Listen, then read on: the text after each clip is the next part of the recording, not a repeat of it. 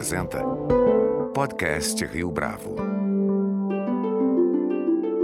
Este é o podcast Rio Bravo, eu sou o Fábio Cardoso. A Safe Space é um canal de escuta por meio do qual as pessoas conseguem se manifestar acerca de casos de assédio, de bullying, de fraude, ou seja, qualquer problema que vá de encontro aos valores, à cultura e à ética das empresas. Na entrevista que concede ao podcast Rio Bravo, Rafaela Frankenthal, que é cofundadora da startup, conta como surgiu a ideia da Safe Space e explica de que modo é possível construir espaços seguros nas companhias. Rafaela Frankenthal, é um prazer tê-la aqui conosco no podcast Rio Bravo. Muito obrigado pela sua participação. É um prazer estar aqui também. Muito obrigada pelo convite. Rafaela, para a gente começar, conta um pouco da história da Safe Space, que, cujo nome remete a um ambiente seguro nas universidades, mas não só, né? Explica para a gente um pouco como é que essa história começou e um pouco da escolha de vocês.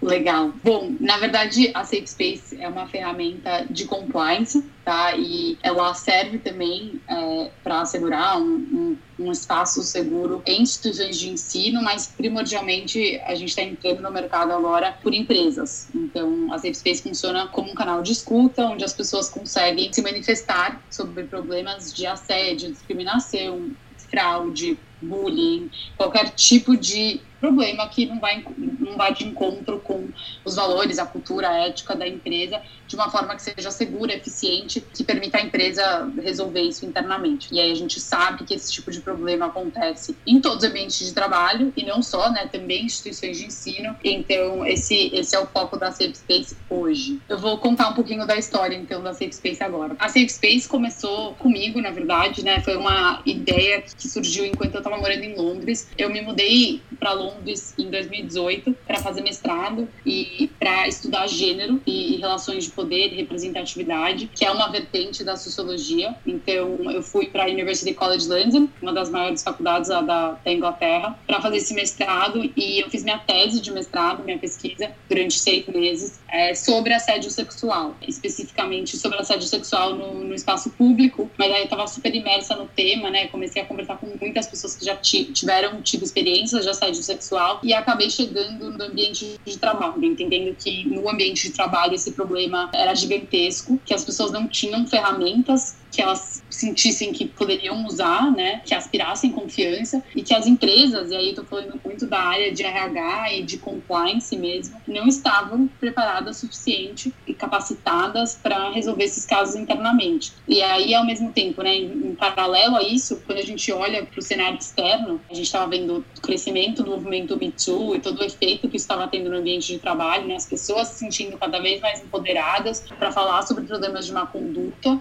entre eles assédio sexual, né, mas não só. Depois de um tempo, o movimento Black Lives Matter, né, que começou nos Estados Unidos, mas teve uma repercussão gigantesca no mundo inteiro também, as pessoas mostrando que não vão mais tolerar né, discriminação no ambiente de trabalho, especialmente as novas gerações. E aí eu entendi que era o momento perfeito para inovar e trazer uma solução que de fato aspirasse confiança e ajudasse as empresas a resolverem isso internamente antes do problema escalar e acabar trazendo riscos. Então foi daí que né, nasceu a semente da Safe Space. Eu vim, me mudei de volta para o Brasil em outubro de 2019, já com essa ideia na cabeça, já sabendo que eu ia entender, que era isso que eu ia fazer. E aí comecei numa jornada para validar a demanda, né, para entender que, que faria, faria sentido isso. Foi o primeiro passo, de fato, para tirar a ideia do papel. É, você falou em validar a demanda. De 2019 para cá, essa demanda cresceu exponencialmente, se manteve num determinado patamar. Como é que você tem percebido esse mercado? Sim, a demanda cresceu, tá? Muito por conta da, da mudança para o trabalho remoto, que foi algo repentino. Alguns fatores dessa circunstância que a gente se encontra ainda hoje,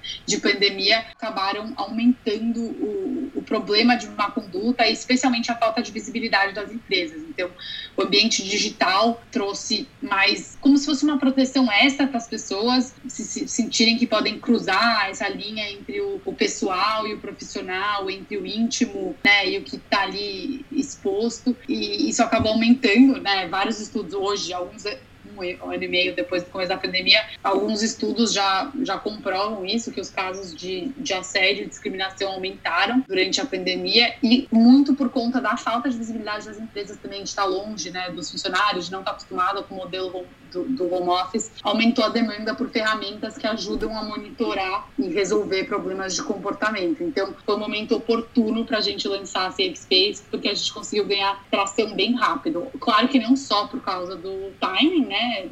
Também acho que tem um mérito grande de, de produto e a gente entender também como criar uma solução que vai sanar as dores dos profissionais de RH e compliance que estão tendo que lidar com esse desafio. Mas com certeza o cenário de pandemia é, ajudou a abrir os olhos das empresas e dos profissionais responsáveis por lidar com esse tipo de problema, de que era necessário inovar e trazer ferramentas novas. Rafaela, como é que se constrói um espaço seguro numa empresa? Porque existe o fator da cultura organizacional de um lado e existe a demanda dos colaboradores, dos gestores de outro, ou as demandas de cada um desses grupos. Como é que a partir disso se constrói um ambiente seguro em termos corporativos? Boa. A gente fala muito aqui na Safe Space sobre a importância de construir uma cultura de confiança, né? E o que, que isso significa? Isso significa uma cultura de escuta ativa, né, onde as lideranças é, dão voz e, e, permitem que as pessoas tenham um espaço naquele ambiente, né, e tenham confiança suficiente para dar sua opinião, falar o que está bom e o que não está bom. Então, acho que isso é um primeiro ponto, tá? É esse espaço de escuta ativa, né, a liderança buscar dos funcionários o, o feedback sobre é, aonde estão os problemas de cultura, porque quando a gente fala de, de assédio, discriminação, de qualquer forma de má conduta, a gente está falando de problemas estruturais, né? Que acontecem por conta de um reflexo de relação de poder, né? Seja ele desigualdade de gênero, desigualdade de raça, hierarquia mesmo dentro do ambiente de trabalho. Então, são questões estruturais que precisam ser tratadas de uma forma estrutural. E é um processo coletivo. Então, assim, todo mundo precisa ter consciência que tem um papel naquele movimento né, de criação de um espaço seguro e um desses fatores é abrir espaço para o diálogo, tá? Então, quando a gente fala de comunicação ativa, escutativa, a gente está falando disso, entender que todo mundo tem uma curva de aprendizado, que muitas vezes as pessoas fazem um comentário ofensivo ou um gesto ofensivo sem ter consciência de que aquilo ofende e por isso é importante, né, sempre manter esse, esse pé no chão, esse espaço para o diálogo para conseguir evoluir e melhorar o ambiente de trabalho, né? Não existe o um ambiente de trabalho que nasce seguro, isso não é uma coisa que acontece organicamente, porque a gente vive numa sociedade que é super desigual. E essas estruturas desiguais, elas também estão no ambiente de trabalho, mais ainda, porque aí tem essa camada de hierarquia em cima. Então, é importante trazer esse ambiente aberto e oferecer ferramentas, e aí, claro, né, como a da Safe Space, que equilibram, né, quase que trazem é, a mesma oportunidade para todo mundo se manifestar sobre incômodos, né? Talvez uma pessoa que está numa posição de hierárquica mais alta ou por algum motivo tem mais confiança, talvez essa pessoa consiga falar cara a cara quando ela está incomodada, né? Mas não é todo mundo. As pessoas que estão numa posição mais vulneráveis são as que têm mais dificuldade de se manifestar e por isso que a gente entende que parte é, do processo de criar uma cultura discutativa e de confiança é oferecer um canal que ajuda as pessoas a se manifestarem quando elas precisam. Uma vez que esse canal está estabelecido e uma vez que as pessoas começam a se manifestar, a se mobilizar junto a esse canal, como é que se endereçam essas questões que são postas pelas mais diferentes fatias dos colaboradores. Não existe um protocolo para resolver algumas questões, correto? Quer dizer, muitas dessas ações de contenção, de controle, de ajuste são forjadas na hora. Ou vocês também apresentam esse modelo de resposta, por exemplo? Perfeito. Não existe protocolo, tá? Não existe uma matriz.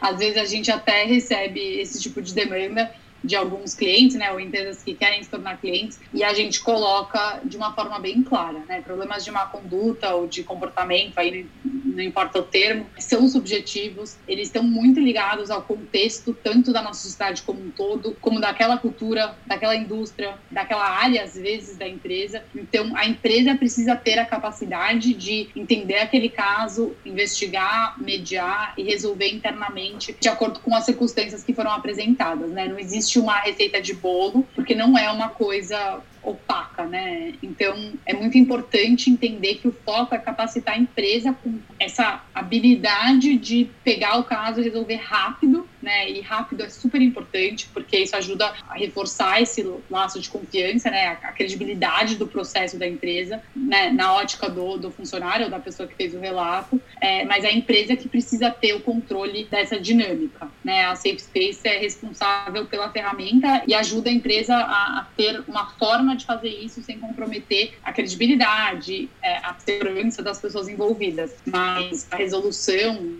né? O juízo de valor vem da própria empresa e, e é assim que tem que ser feito para a gente construir confiança a longo prazo. Rafaela, uma pergunta delicada aqui. A construção de espaços seguros ou de ambientes seguros é importante para a imagem corporativa da companhia ou ela é importante para os colaboradores especificamente? Perfeito. Eu não acho essa pergunta delicada, tá? Acho essa pergunta super importante, porque hoje em dia a, a, cultura das empresas é completamente transparente. Não tem mais como esconder o que acontece dentro de casa. Então, qualquer empresa que quer construir uma cultura inclusiva e diversa, né? E hoje a maioria das empresas que estão à frente do mercado, né, que querem reter e atrair os melhores talentos, estão olhando para isso. Qualquer empresa que quer fazer isso precisa construir isso de dentro para fora, porque senão não convence, né? Hoje a gente tem redes sociais, a gente tem Glassdoor, a gente tem uma taxa de, de, rotatividade super alta, né? especialmente no mercado de tecnologia, por exemplo, que é o que a gente está inserida que está super aquecido, e as empresas entendem isso. Então, eu não acho, não vejo com maus olhos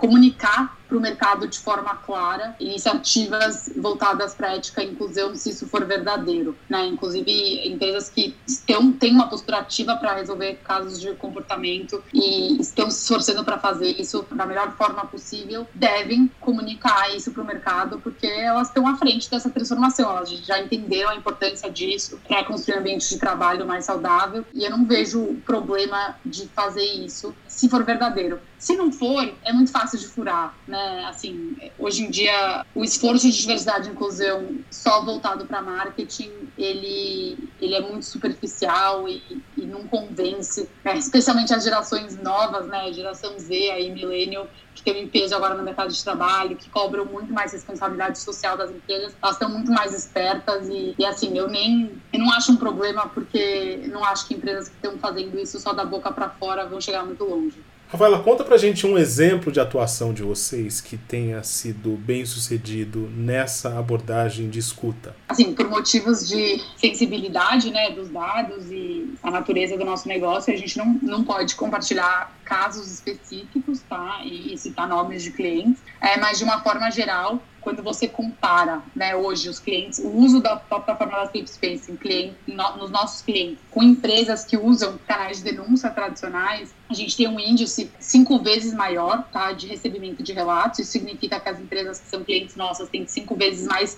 visibilidade dos problemas de comportamento que estão acontecendo ali dentro e conseguem resolver os casos três vezes mais rápido, né? E essa eficiência na resolução traz um aumento de confiança, né? É como se fosse um ciclo virtuoso. Eu acho que esses dados assim mostram que a gente está na direção certa aí para construir ambientes de trabalho cada vez mais, mais seguros e que aspiram confiança. Não te preocupa, por exemplo, a pressão que as redes sociais podem exercer em determinadas correntes ou para determinadas companhias, forçando a mão, por exemplo, para algumas reações mais drásticas junto a este ou aquele colaborador que, sei lá, teve uma conduta equivocada? Não te parece esse tribunal que muitas vezes se converte às redes sociais não pode ser uma liability, quer dizer, não pode ser algo delicado também para as empresas nesse caso? Eu acho que tem dois pontos aí. Vou quebrar a sua pergunta em, em duas partes, tá? Uma delas é toda essa cultura do cancelamento, né, que agora tem esse termo que eu acho que é bem problemática sim, né? Porque foge muito do, do objetivo. O objetivo é que todo mundo aprenda mais, né, e corrija os erros. E a gente vive numa sociedade que foi construída de uma forma muito desigual. Então, todo mundo já errou, todo mundo já fez um comentário é, discriminatório, todo mundo já ofendeu alguém sem perceber, ou a grande maioria das pessoas. E você entrar nesse, nesse espiral de cultura do cancelamento só vai afastar as pessoas do diálogo construtivo, da vontade de né, aprender, se informar, para de fato mudar as coisas a médio e longo prazo. Então, eu acho isso ruim, até por isso que a Safe Space tem um posicionamento completamente diferente, né? A gente não usa o termo canal de denúncia, apesar de ser um, a gente usa o termo canal de escuta, porque é, um, é muito mais positivo, é muito mais voltado para uma cultura de comunicação ativa, uma postura proativa. A gente usa relato e não denúncia justamente para fugir dessa noção de que se você comete um deslize, ser a pior pessoa do mundo. A gente sabe que a maioria dos casos de má conduta que acontecem no ambiente de trabalho não acontecem de uma forma intencional, mas claro, né, a intenção é uma coisa e, e o impacto é outra. Então, mesmo sem intenção, é importante endereçar aquele caso para que ele não escale, né, e a pessoa não continue é, reproduzindo aquele impacto negativo no ambiente de trabalho. Mas dá para fazer isso de um jeito construtivista e não punitivo. Então, isso é muito assim do que a gente acredita aqui na safe space é um dos pontos. O outro ponto que você trouxe é sobre a pressão que vem das redes sociais. Isso eu acho extremamente positivo, tá? Eu acho que assim, tem, claro, tem, tem casos que aí são totalmente voltados, como eu falei, nessa perspectiva de cultura do cancelamento, eu acho ruim. Mas como a gente está falando aqui de a necessidade de um movimento que desafia o status quo, né, que quer quebrar é, barreiras que são estruturais, a gente está falando de desigualdade de gênero, a gente está falando de desigualdade de raça, isso não vai acontecer sem push forte. A pressão ela é importante, porque a gente está falando de, de um sistema de opressão. Se você não empurra de baixo para cima com força, naturalmente o mercado vai evoluindo, reproduzindo aquela desigualdade. É importante sim ter uma pressão do público, inclusive é por conta dessa pressão, né, que veio tanto de movimentos sociais, como eu falei, Me Too, Black Lives Matter, quanto, né, da, do empoderamento das pessoas, que, assim, é quase que um, um reflexo natural agora da, da distribuição do, e do uso das redes sociais, é muito por conta disso que a gente está vivendo no momento que a gente está vivendo, né, no qual as empresas estão precisando investir em diversidade e inclusão, estão quase desesperadas para fazer isso. A gente só está vivendo esse momento por conta dessa pressão. Então, eu acho que a pressão é uma ferramenta, mas tem uma forma boa de fazer isso e tem uma forma não produtiva de fazer isso. A politização do debate no Brasil chegou também nas companhias, né? Muitas delas têm se posicionado em relação a esses temas sensíveis que você mencionou e muitas, inclusive, adotam posturas que são, às vezes, contrárias à posição do governo federal, por exemplo, falando aqui mais abertamente. Como é que se mede o espaço seguro numa sociedade que está tão polarizada, Rafaela?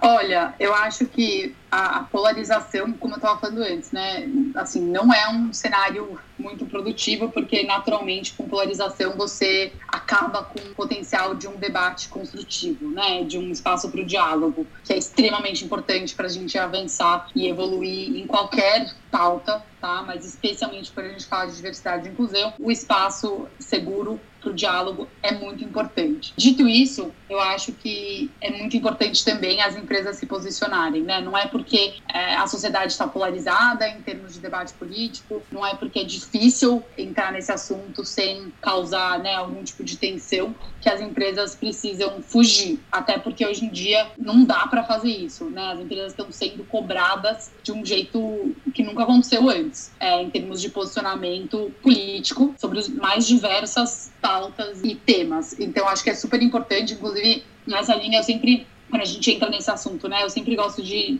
de falar aquela citação famosa do Desmond Tutu que fala que se você ficar neutro em situações de injustiça, você escolheu o lado do opressor. E eu acho que isso é muito, muito verdade e mega pertinente para os desafios que a gente está vivendo hoje. Eu acho que divergência política é natural, é super produtivo, precisa ter, porque senão a gente não consegue evoluir e construir em cima disso, mas existe um limite entre ideologia política, opiniões divergentes e injustiça justiça, né? E eu acho que a gente está vendo o, o, discurso político no Brasil muitas vezes cruzar essa linha. E nesses casos eu acho que é extremamente importante as empresas se posicionarem e, e as empresas que não estão se posicionando estão estão colhendo consequências negativas, né? Acho que a gente tem acompanhado isso bem na mídia. Uma última pergunta, Rafaela. O sucesso da Safe Space no limite significa uma transformação de tal sorte nas companhias que a própria natureza do canal de escuta vai ter que mudar. Eu estou fazendo uma leitura correta ou eu estou totalmente equivocado nessa abordagem?